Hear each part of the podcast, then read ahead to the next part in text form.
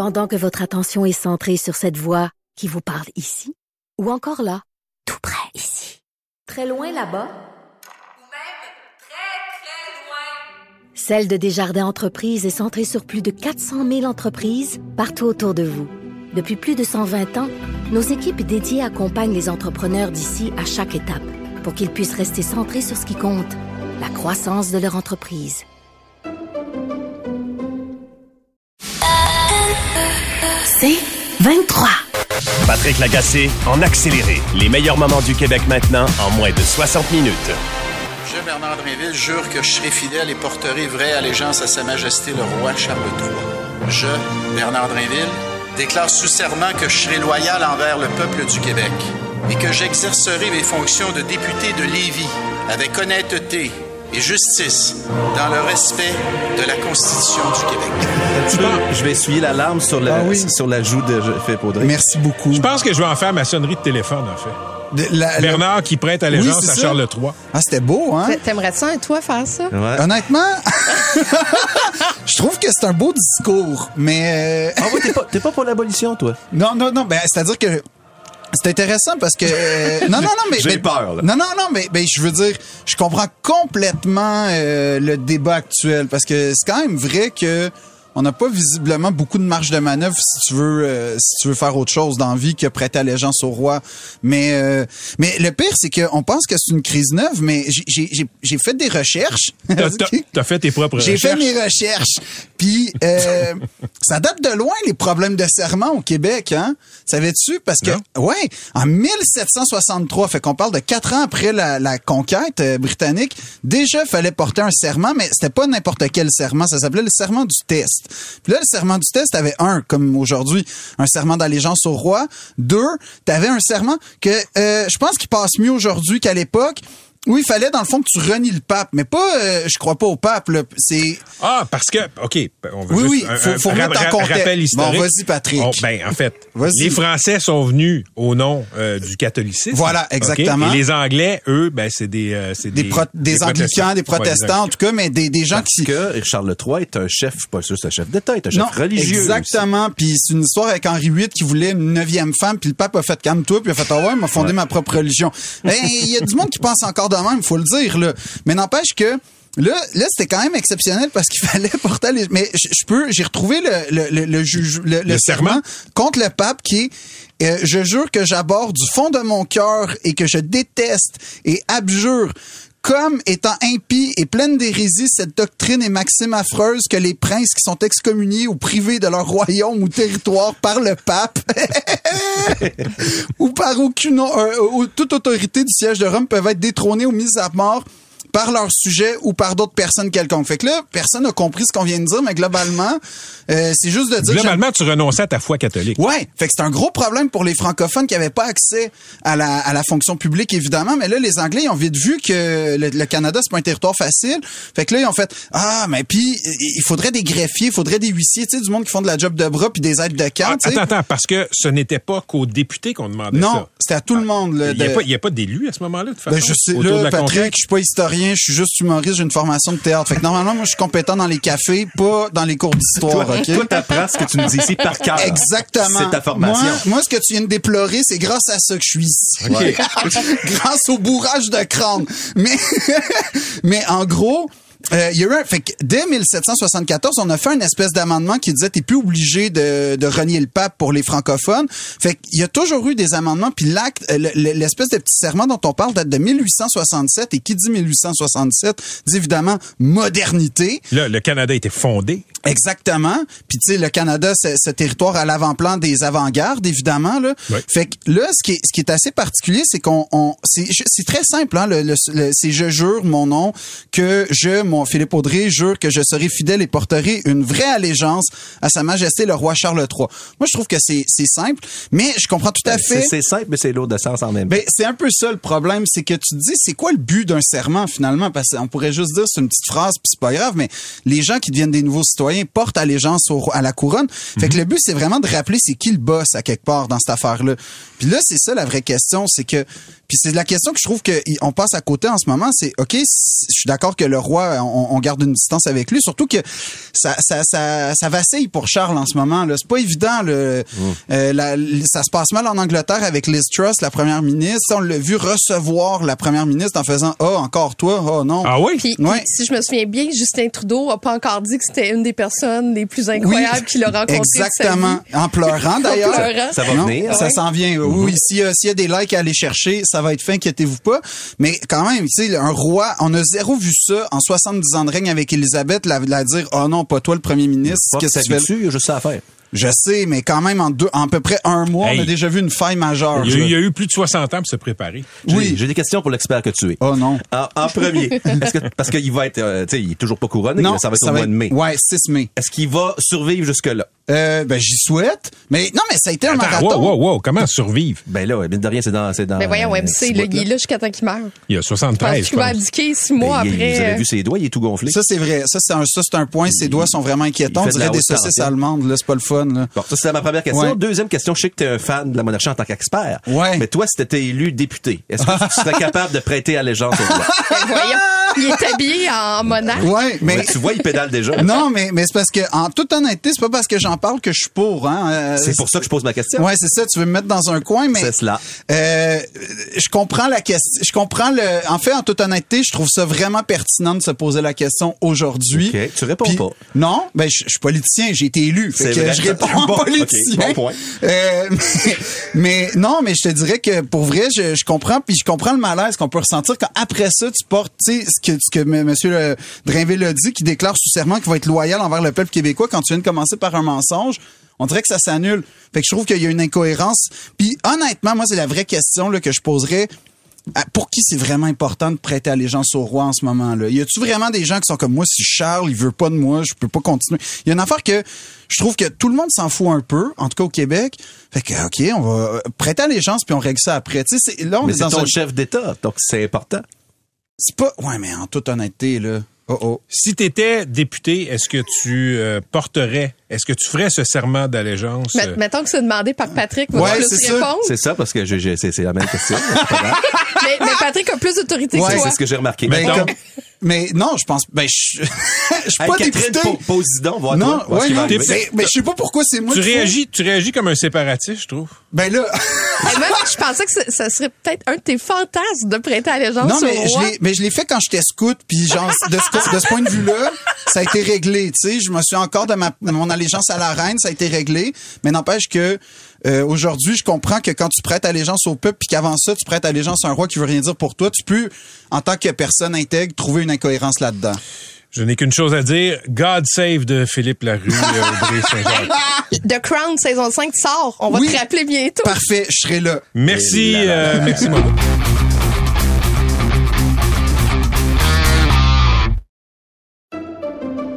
Pendant que votre attention est centrée sur vos urgences du matin, vos réunions d'affaires du midi, votre retour à la maison ou votre emploi du soir, celle de Desjardins Entreprises est centrée sur plus de 400 000 entreprises à toute heure du jour. Grâce à notre connaissance des secteurs d'activité et à notre accompagnement spécialisé, nous aidons les entrepreneurs à relever chaque défi pour qu'ils puissent rester centrés sur ce qui compte, le développement de leur entreprise.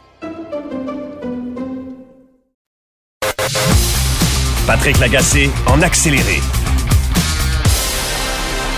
Lundi, euh, notre collaboratrice Maude Goyer nous a parlé d'une nouvelle étude américaine qui démontrait qu'il n'y a, pas vraiment de lien significatif entre l'aide aux devoirs qui est apportée par les parents et la réussite scolaire. Le sujet a suscité beaucoup de réactions de parents qui croient euh, que les devoirs, je sais que c'est un tabou là, les devoirs sont pas bénéfiques pour euh, leurs enfants. Et il y a une mère qui m'a écrit euh, et, et elle m'a dit son ras-le-bol des devoirs se pose des questions sur l'efficacité euh, de ce qui est imposé aux enfants à- en termes de choses à, à étudier, à réaliser après une journée complète d'école. Je vous présente Émilie Lafont, elle est mère d'un garçon de 7 ans qui a un trouble du déficit de l'attention diagnostiqué pour lequel il est documenté. Émilie, bonjour. Oui, bonjour Patrick. Ben, merci d'abord de vous joindre à nous. Qu'est-ce que qu'est-ce qui vous a interpellé dans la chronique et la discussion avec Maude Goyer sur les devoirs? Mais ce qui m'a interpellée, c'est qu'on on parle encore de ce sujet-là. J'ai l'impression que c'est moi, j'étais enceinte de, ça fait huit ans, puis je me disais, ben dans huit ans, ils vont avoir réglé la question des devoirs. Je vais- quand je vais être rendue là, j'imagine qu'on va avoir réglé la question. Et non, je suis en plein dedans, en plein, euh, encore en- avec les devoirs, avec un garçon qui a de la difficulté en plus. Et puis, euh, je me, je me posais dé- déjà la question, est-ce que c'est, est-ce que c'est pertinent? Est-ce qu'il retient vraiment quelque chose après une journée si épuisante? Euh, donc, euh, l'étude a un peu corroboré ce que je pensais, donc euh, on en est là maintenant. Émilie, votre gars, il est 7 ans, le quoi, il est en deuxième année? Oui, deuxième année. OK, deuxième année. À quelle heure vous pouvez commencer les devoirs avec toute la routine de, de- de- d'aller le chercher à l'école, de faire le souper, etc.? À quelle heure vous commencez? Ben moi, Patrick, ça commence le matin euh, parce que nous, on a tellement de devoirs qu'on qu'on coupe ça en deux. Euh, de 7h de 7h30 à 8h15, on fait des devoirs avant de partir à l'école. On hypothèque déjà un peu sa- son, son, son temps d'attention pour être sûr qu'on couvre toute la période de devoirs puis qu'on pratique les mots dictés. Fait que ça commence le matin. Puis après ça, de 5h30 jusqu'à 6h30, euh, on fait encore des devoirs euh, juste avant le souper. Fait que nous, on essaie de faire ça avant le souper le plus possible parce qu'après ça, il est vraiment, vraiment trop fatigué. OK, mais même là, plutôt, plutôt que de faire sa routine le matin, euh, faut qu'il apprenne ce qu'on apprend en deuxième année avant même d'aller à l'école. Il y a quelque chose, il y a quelque chose d'un peu absurde là-dedans. Oui, ben c'est ça. Puis c'est pour ça que je me pose beaucoup de questions sur les méthodes que moi-même j'utilise. Euh, Est-ce que je devrais pri- privilégier peut-être plus la lecture au lieu d'apprendre du par cœur, le bourrage de crâne, on en a parlé aussi avec l'article du devoir. Je me demande est-ce que c'est vraiment significatif qu'est-ce qu'on fait? C'est toutes ces questions-là, je m'y pose présentement comme Mm. parent, puis je sais que je suis pas la seule à me poser ces questions-là parce que je, je les entends aussi de, de mes amis parents euh, dans d'autres amis. Puis- ouais, c'est pas évident. Quand vous en faites euh, euh, après l'école, c'est de quelle heure à quelle heure encore? Ben, de, 4 heures- de 5h30 à 6h30, on va en faire. Ou si, si on arrive un peu plus tôt, on va les faire aussi plus tôt. Euh, on essaie de, de le faire le plus tôt possible depuis quand, quand arrive l'école. Émilie, donc, si je comprends bien, là, 45 minutes le matin, une Ouais. heure le soir, plus toutes les heures passées à l'école dans la journée. Ouais. Puis ça, les, parents qui nous écoutent, là, c'est, je veux pas dire que c'est standard, mais c'est, euh, il y a beaucoup de parents qui vous écoutent qui vont se sentir, euh, disons, euh, interpellés parce que ça peut être le quotidien de beaucoup de gens. Avez-vous l'impression que ça écœure votre gars ou ça l'aide? Ah non, c'est ça. On est vraiment dans un moment d'écœurement présentement. Puis c'est pour ça que je dois revoir là, un peu euh, notre, notre méthode puis ce qu'on ce qu'on va faire parce que je veux pas me rendre là. Je veux je veux qu'il aime l'école. Je veux que- qu'il soit fier de lui puis que ça soit pas une corvée à chaque fois. Mais oui, on a parlé aussi du stress de la dictée, par exemple, mais on, la- on la vit, ça. Le jeudi, c'est la dictée, puis on est stressé, autant comme parent que, que Mm. pour l'enfant, pour s'assurer que, que, que ça va bien se passer. Euh, OK, ben écoutez, euh, Émilie, l'appel est lancé. Euh, vous n'êtes pas la, vous êtes pas le seul parent. Je le souligne là, il y a, il y a beaucoup de, il y a des tabous autour de ça parce qu'il y a beaucoup de parents hyper performants qui pensent que si l'enfant a deux heures de devoir par soir, ça veut dire que c'est une bonne école, ça veut dire qu'on est exigeant. Il me semble que, comme vous le dites, c'est du bourrage de crâne puis qu'on va écœurer les Mhm. enfants. Ouais. Je souhaite vraiment que le gouvernement Legault il a dit que l'éducation, ça serait sa priorité. Euh, j'ai hâte qu'on passe à l'action, qu'on arrête d'en parler. Ça fait longtemps qu'on en parle. J'ai je souhaite vraiment que pour nos écoles du Québec, qu'on puisse vraiment développer une belle technique. Euh, La Finlande, on, on le dit souvent, c'est des petites choses à mettre en place qui pourraient faire une grande différence. Et en terminant, là, vous, euh, votre enfant, euh, Émilie Lafont, a un TDA, trouble du déficit de l'attention, diagnostiqué. Euh, comment il est pris en charge dans son école? Parce que pour beaucoup d'enfants comme ça, c'est souvent là, c'est aléatoire selon les régions, selon les écoles, comment euh, ils sont adaptés dans les écoles. Oui, nous, on est vraiment très chanceux. Euh, on a un- vraiment un bon support de l'école. Euh, ça, je peux rien dire contre ça. mais Vraiment un, un très, très, très bon support. Une communication constante avec l'école. J'ai été même voir au privé si j'étais mieux au privé. Au public, je pense que j'ai j'ai vraiment le bon soutien. Donc, euh, je, je, veux, je veux continuer à croire dans notre système public. Euh, mais c'est peut-être plus au niveau des méthodes, euh, des méthodes peut-être d'enseignement, de devoirs. C'est euh, peut-être à ce niveau-là que, que j'aimerais qu'on fasse plus une réflexion collective. Merci beaucoup, euh, Émilie Lafont. Bonne journée, puis bon devoir ce soir, puis demain matin. Merci beaucoup. Salut, à la prochaine. C'était Émilie Lafont. Elle est mère d'un enfant de 7 ans. M'a écrit euh, cette semaine, là, après une chronique de Maude Goyer, où Maude faisait, euh, rapportait qu'il y a une étude américaine, puis c'est pas la seule, qui montre qu'il n'y a pas de lien entre l'aide que les parents apportent à leurs enfants pour les devoirs et les résultats scolaires. Et j'attire votre attention sur un article qui a été publié dans le journal Le Devoir hier. Le titre, c'est Apprendre pour vrai sans se bourrer le crâne. Et on fait, on fait une sorte de panorama de ce qui se fait en termes d'avant-garde. Par exemple, euh, euh, d'examen. On est-tu vraiment examen? On est obligé de tester tout le monde tout le temps? Je sais que c'est contre-intuitif. Je sais là qu'il y a des gens qui nous écoutent qui se disent, ben là, je veux que mon enfant soit testé. On veut savoir s'il est bon. Mais la ligne entre tester puis le bourrage de crâne pour avoir des élèves qui ne font que réussir dans les examens, qui ne font que réussir dans les examens de fin d'année, c'est très, très mince des fois. Et je le sais que c'est tabou de dire que les devoirs, c'est pas forcément un signe euh, d'une bonne école, d'un bon apprentissage. Pensez à ça une seconde, OK? Nos enfants, on les lève à des heures de fou, bien souvent. Si vous habitez dans, un quartier où vous êtes à deux minutes à pied de l'école, c'est une chose. C'est pas le cas de tout le monde. Il y a des élèves qui se lèvent très, très tôt. Pense à mon fils, 6 heures chaque matin pour être en classe, prendre euh, le, le, le transport en commun. Il a des amis qui se lèvent plus tard. C'est très aléatoire. Et je parle pas des parcours d'autobus scolaires qui peuvent prendre jusqu'à 45 minutes, 50 minutes, une heure. On leur demande d'être attentifs à l'école pendant à peu près 7 heures. Pensez-y. En 7 heures, là, on devrait pas s'arranger pour avoir, pour que nos enfants apprennent tout ce qu'ils ont à apprendre, encourager peut-être la lecture le soir. Moi, j'entends des histoires qui sont épouvantables en termes de charge de travail. 7 heures par jour, c'est à peu près une job à temps plein avec les devoirs, vous avez entendu Émilie, 45 minutes le matin, une heure le soir. fait qu'en plus de la job à temps plein qu'est l'école, on leur donne une job à temps partiel à la maison. La ligne, encore une fois, est mince entre être exigeant, s'assurer qu'ils maîtrisent tout ce qu'ils doivent maîtriser et les écœurer. Moi, j'ai des souvenirs épouvantables à l'élémentaire. Moi aussi. Je, je m'excuse, là, tu sais, et, et je, je, prends souvent cette image-là. Quand j'étais TQ à Fabreville, là, il y a 50% et plus des camarades de classe dont la mère travaillait pas. Elle nous attendait avec un biscuit et un verre de lait à 3 heures. Tu avais peut-être le temps de faire tes, tes devoirs à ce moment-là. Parfait. On n'est plus dans ce monde-là. Moi, je pouvais littéralement commencer mes, mes, mes, mes, les devoirs avec le petit, là, bien souvent, là, je pouvais commencer à 6h30. Écoute, il était en deuxième année. Il cognait des clous. Tu sais, t'es là, B, P. Non, non, pas B, P. Et là, tu apprends les mots-clés, là, avec, je me rappelle, le petit trousseau. Il me dormait d'en face. Bref, il y a une réflexion à faire euh, là-dessus. On va parler d'éducation, pas d'éducation au Québec, d'éducation en Suède, parce que quand on pense au meilleur modèle d'éducation dans le monde, on fait souvent référence à la Finlande, à la Suède. Ces pays scandinaves ont réussi à bâtir un système scolaire qui est cité un peu partout dans le monde, qui fait rêver un peu partout et même ici.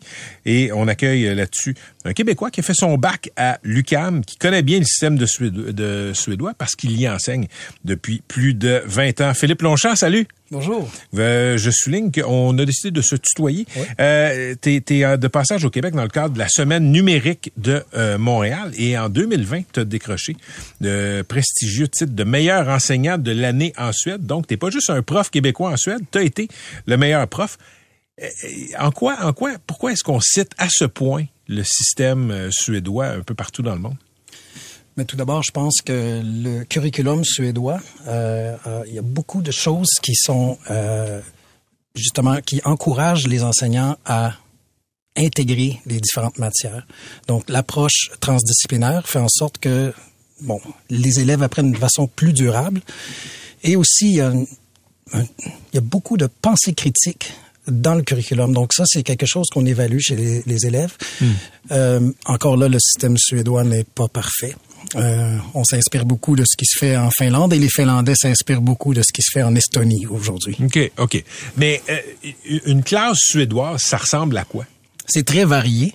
Euh, Tout d'abord, il y a, il y a plusieurs, il y a différentes sortes d'écoles et l'école privée en Suède est financée entièrement par l'État. Donc c'est un choix actif que les parents font s'ils décident d'envoyer les enfants à l'école. C'est pas ici, c'est pas comme ici à 60, c'est financé à 60% c'est complètement euh, financé par les taxes. complètement parce que c'est illégal de payer pour l'école en Suède. OK. Mais, même, même au privé. Oui. C'est particulier. Ici, on a des problèmes avec les taux de diplomation. Il y a beaucoup de décrochage. Est-ce que c'est la même chose euh, en Suède?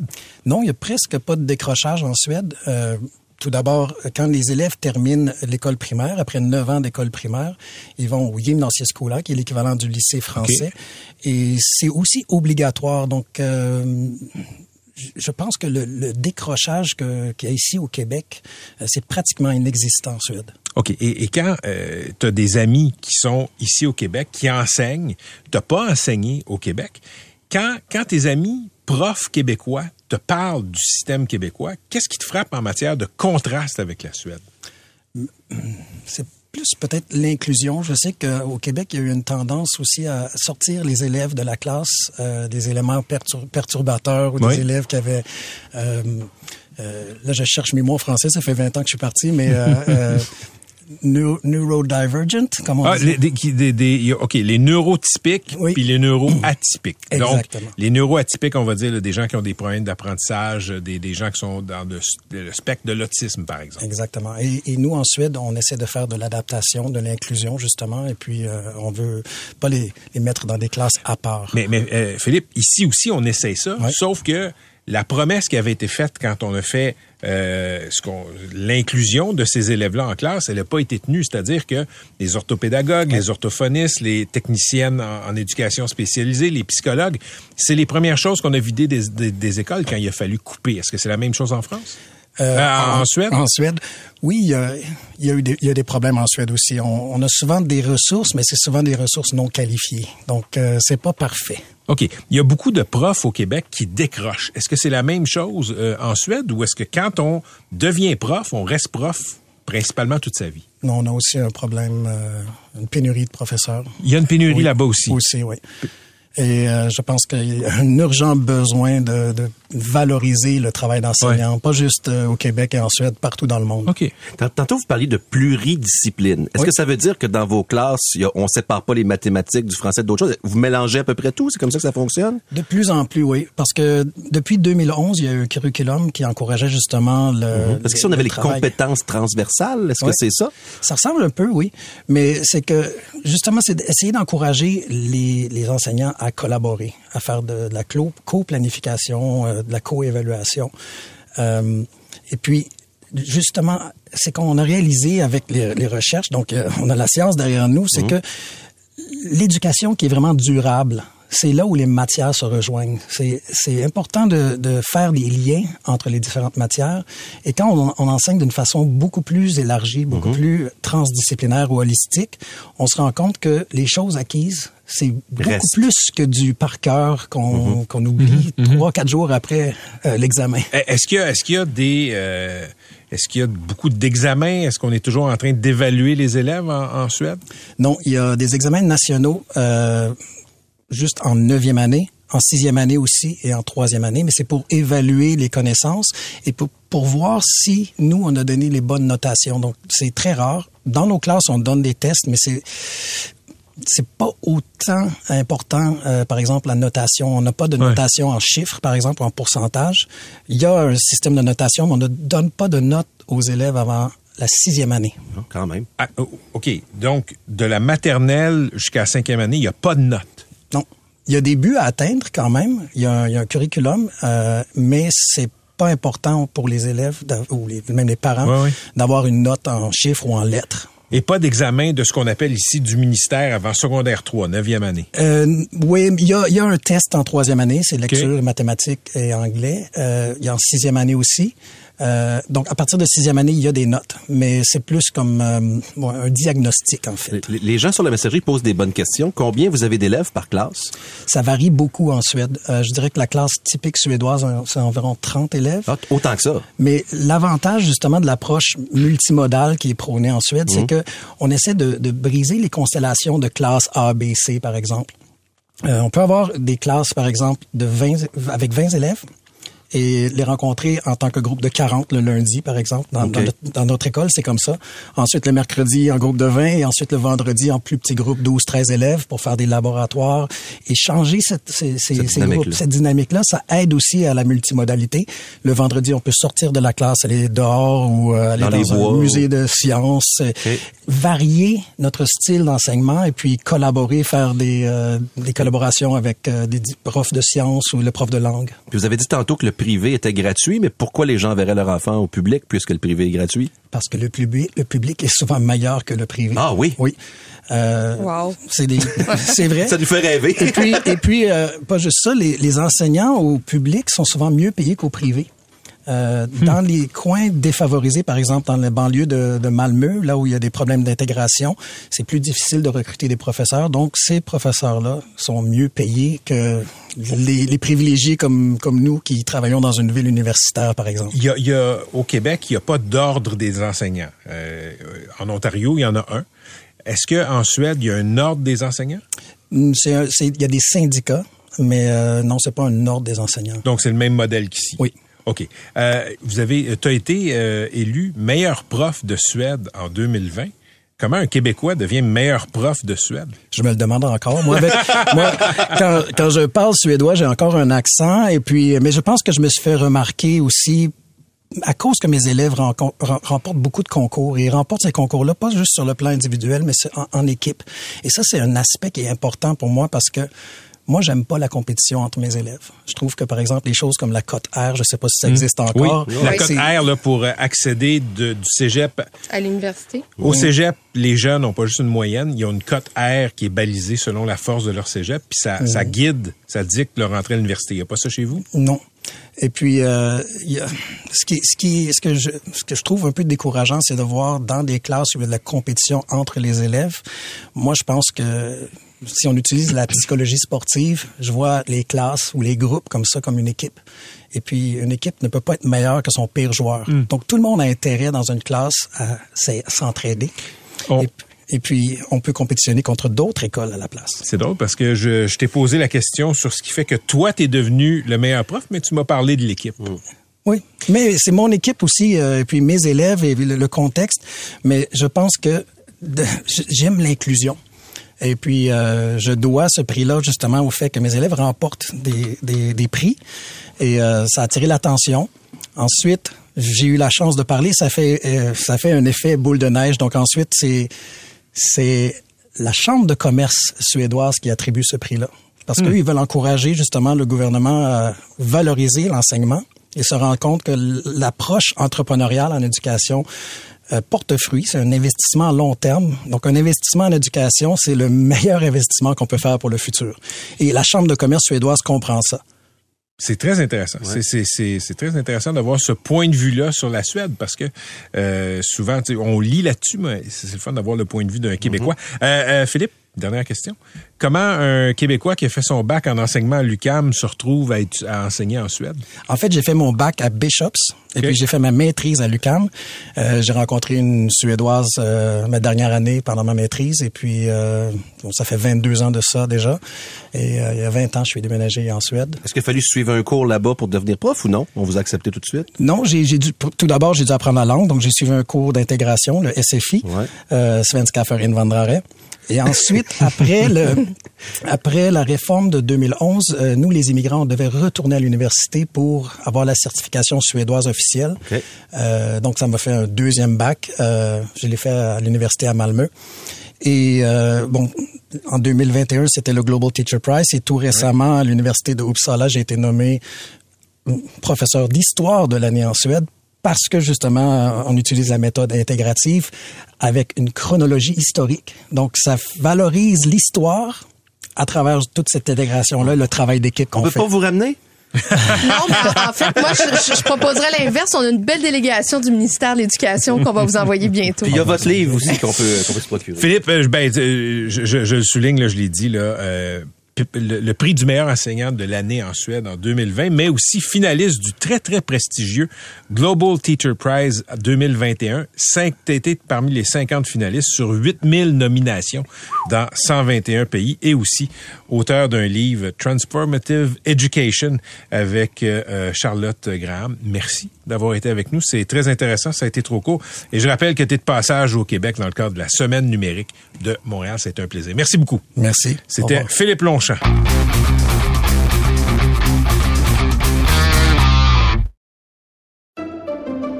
Pendant que votre attention est centrée sur vos urgences du matin, vos réunions d'affaires du midi, votre retour à la maison ou votre emploi du soir, celle de Desjardins Entreprises est centrée sur plus de 400 000 entreprises à toute heure du jour.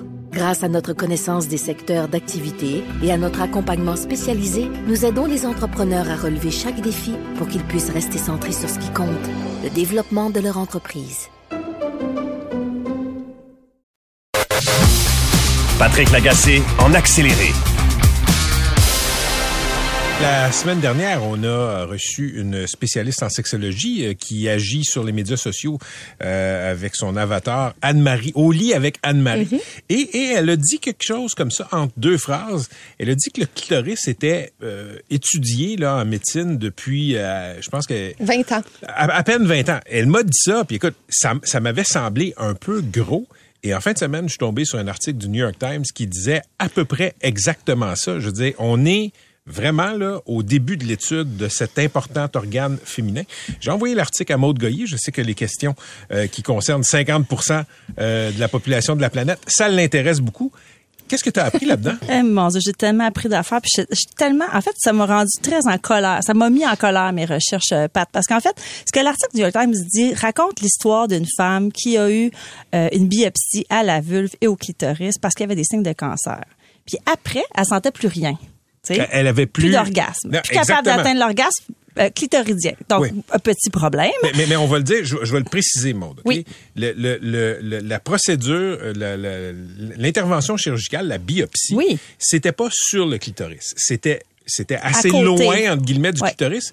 Mais parce qu'on connaît pas cet organe-là, on connaît pas à quel point il y a des ramifications, ben, le médecin a scrappé sa vie sexuelle. Exactement, c'est ça. C'est ce qui est arrivé, c'est que la biopsie a endommagé les fibres nerveuses de la dame. Mais quand tu es allé faire le tour des spécialistes, il y a personne qui voulait par- parler de ça, puis il y a personne qui voulait parler de cette partie de, de, de, de, de, de son corps, de, de cette partie-là de son corps, parce que en fait, personne ne savait vraiment quoi lui dire. C'est ça, en fait, qui est ressorti. Donc, il y en a qui ont dit, c'est peut-être un trauma, c'est peut-être une préménopause. Et j'ai vérifié, ça n'a rien à voir avec la préménopause. La sensibilité du clitoris, ça n'a rien à voir avec euh, quelconque ménopause que ce soit.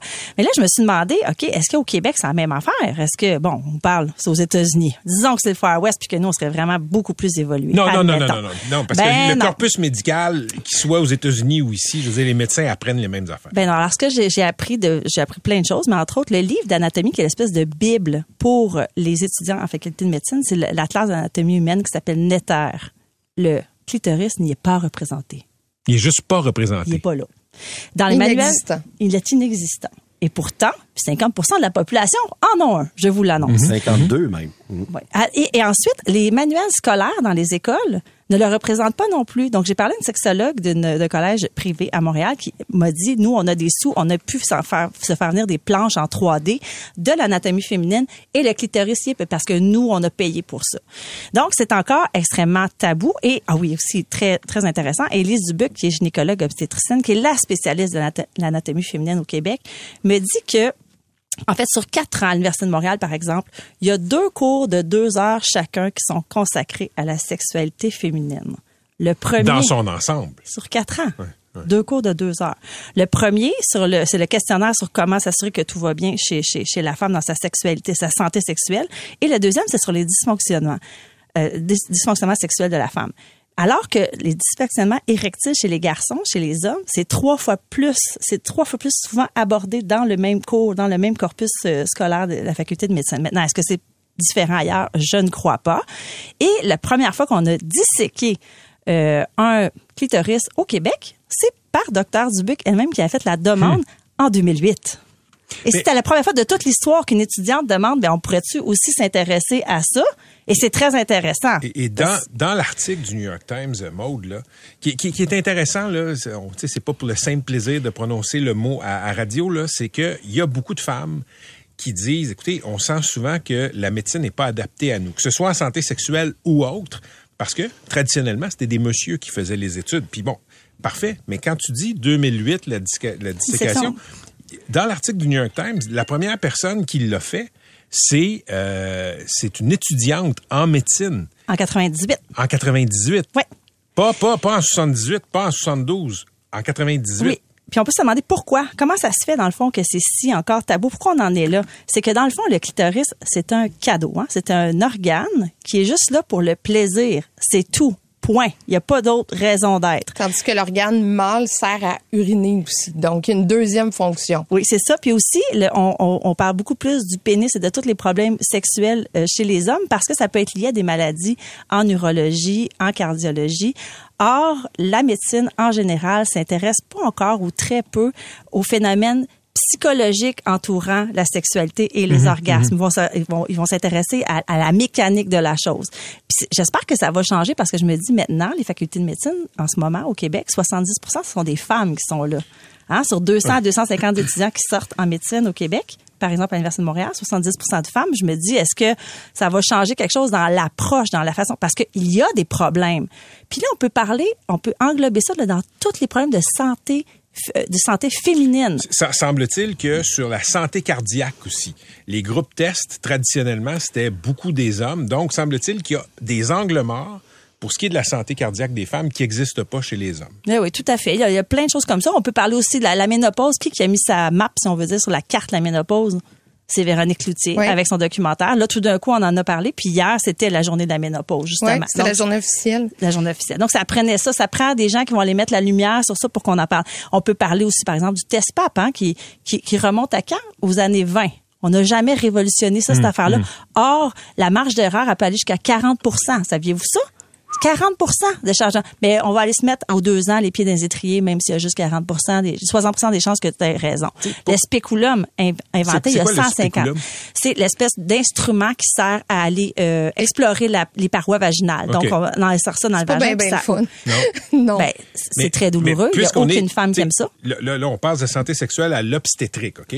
Moi, j'ai- il y, a- il y a plusieurs femmes de mon entourage depuis plusieurs années qui me racontent à quel point, euh, quand, quand elles font affaire avec certains gynécologues, euh, ça peut être assez expéditif et assez douloureux. Ben oui, c'est totalement anormal. Même chose pour les cliniques de- de- d'infertilité. Donc, euh, quand tu vas en infertilité puis que tu te fais observer par des hommes qui font ça, puis souvent c'est au privé, Oui, là, si ça va vite, ben tu peux te faire, euh, tu peux te faire faire mal. C'est très, ça peut être très douloureux. Alors que c'est ça. C'est des sujets qui sont encore très très dans la noirceur. Et moi, c'est ça. Je, je, je n'en reviens pas à quel point euh, la santé des femmes est encore trop souvent ignorée, balayée sous le tapis. Et pourtant.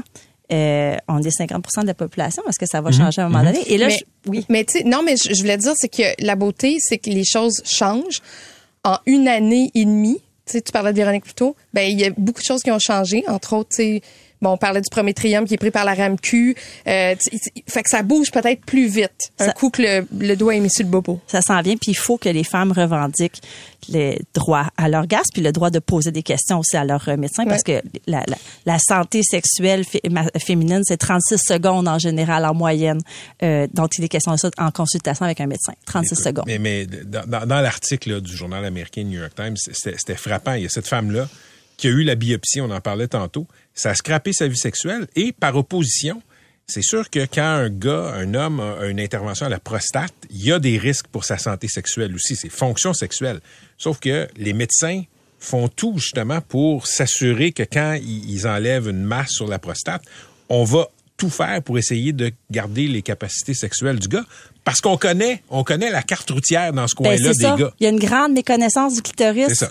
Un, organe de 20, 20 cm à l'intérieur. Hein? 20 cm Regardez à ça. Ouais. Fascinant. Merci, Maude. Euh, Toujours intéressant de te parler. Patrick Lagacé en accéléré.